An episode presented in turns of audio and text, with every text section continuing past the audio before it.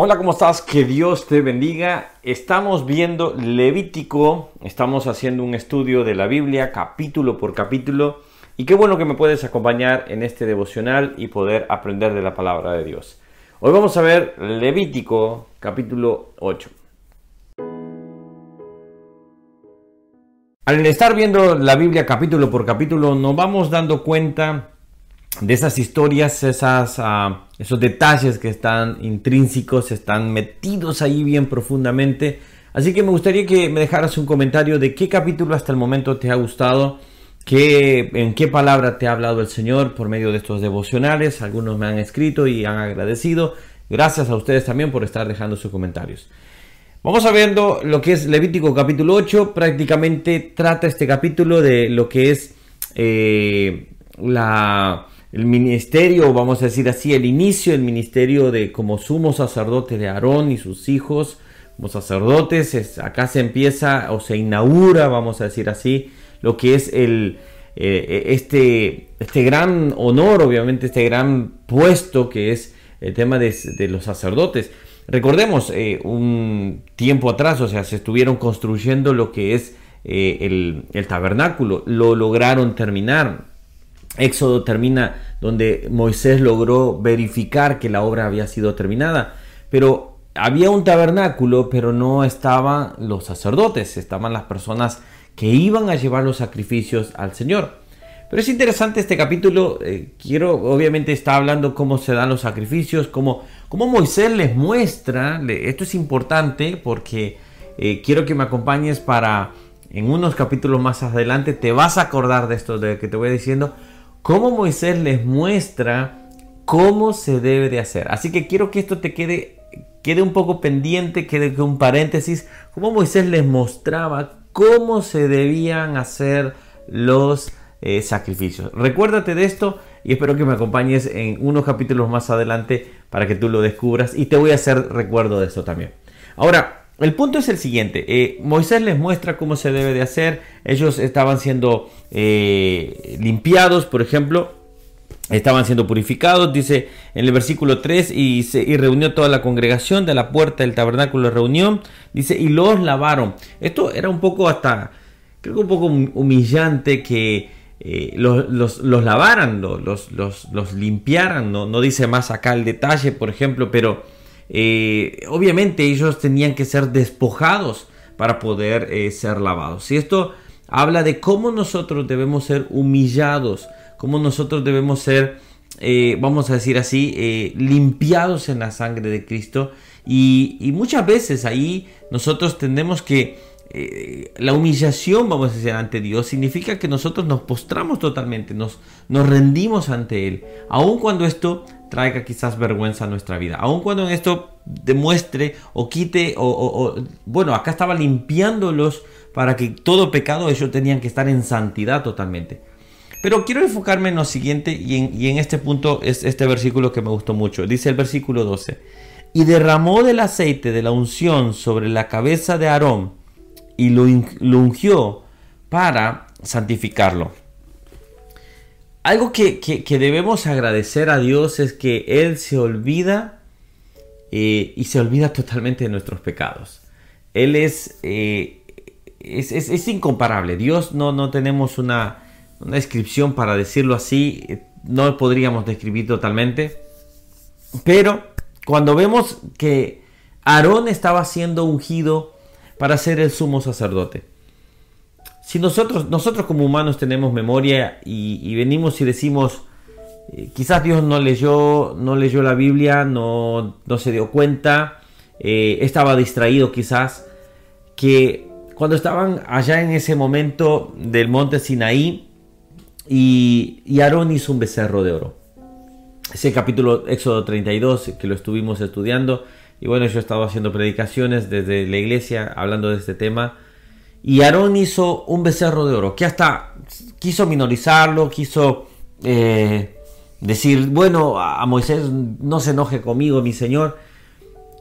Pero Dios estaba poniendo al hombre que se había dejado influenciar por el pueblo, que había cedido para poder eh, hacer ese becerro de oro y, y Dios lo estaba ungiendo acá. Entonces es como si uno podría decir, quizás Dios estaba distraído, quizás Dios...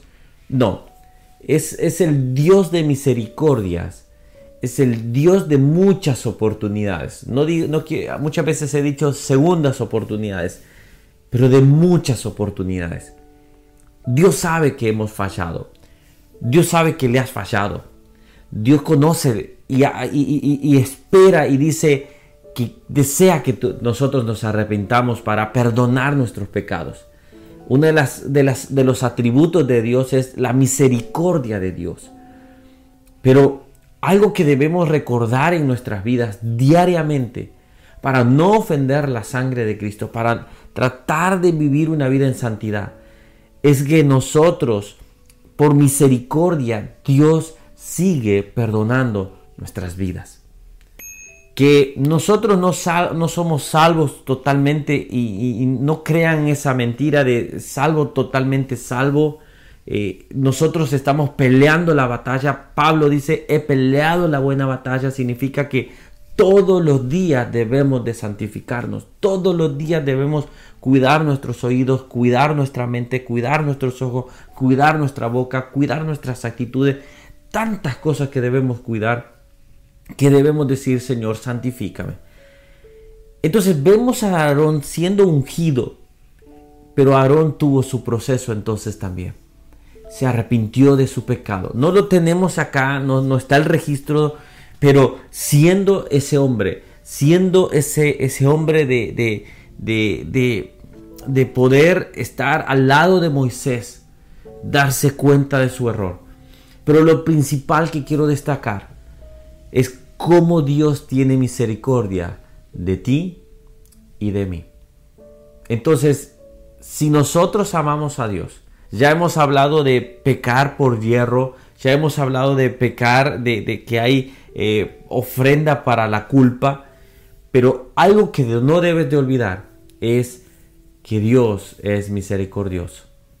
Pero tienes que acercarte, arrepentirte de tus pecados y decirle, Señor, perdóname. Me encanta ese, ese, ese gran coro que es eh, muy conocido en Estados Unidos, Amazing Grace. Y, y como, como John Newton lo escribe y que dice, sublime gracia que a un pecador salvó, que era ciego, mas ahora veo ya.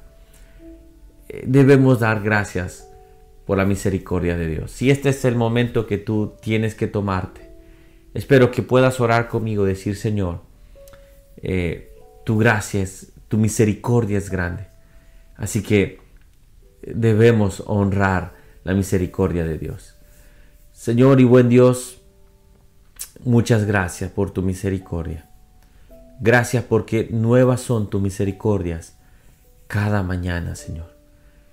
Si tenemos que aplaudir eternamente uno de tus atributos es la misericordia que tienes para con nuestra vida. Muchas gracias, Señor.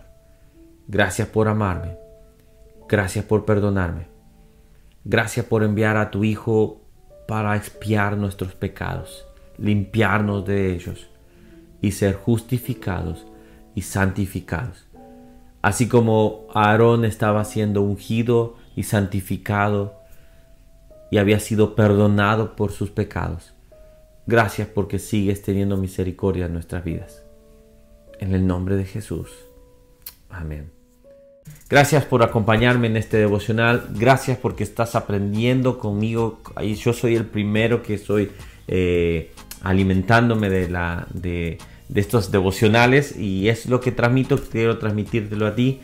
Que Dios te bendiga. Si no te has suscrito a este canal, puedes hacerlo por acá y te dejo por acá. Dale la campanita para que te avise cada vez que subimos un nuevo video. Yo sé que aquellos que ya me acompañan dicen nuevamente lo dice, pero bueno, simplemente es una invitación para aquellos que nos visitan por primera vez. Si has, si has sido, has venido por primera vez, bienvenido y espero poder ser de bendición.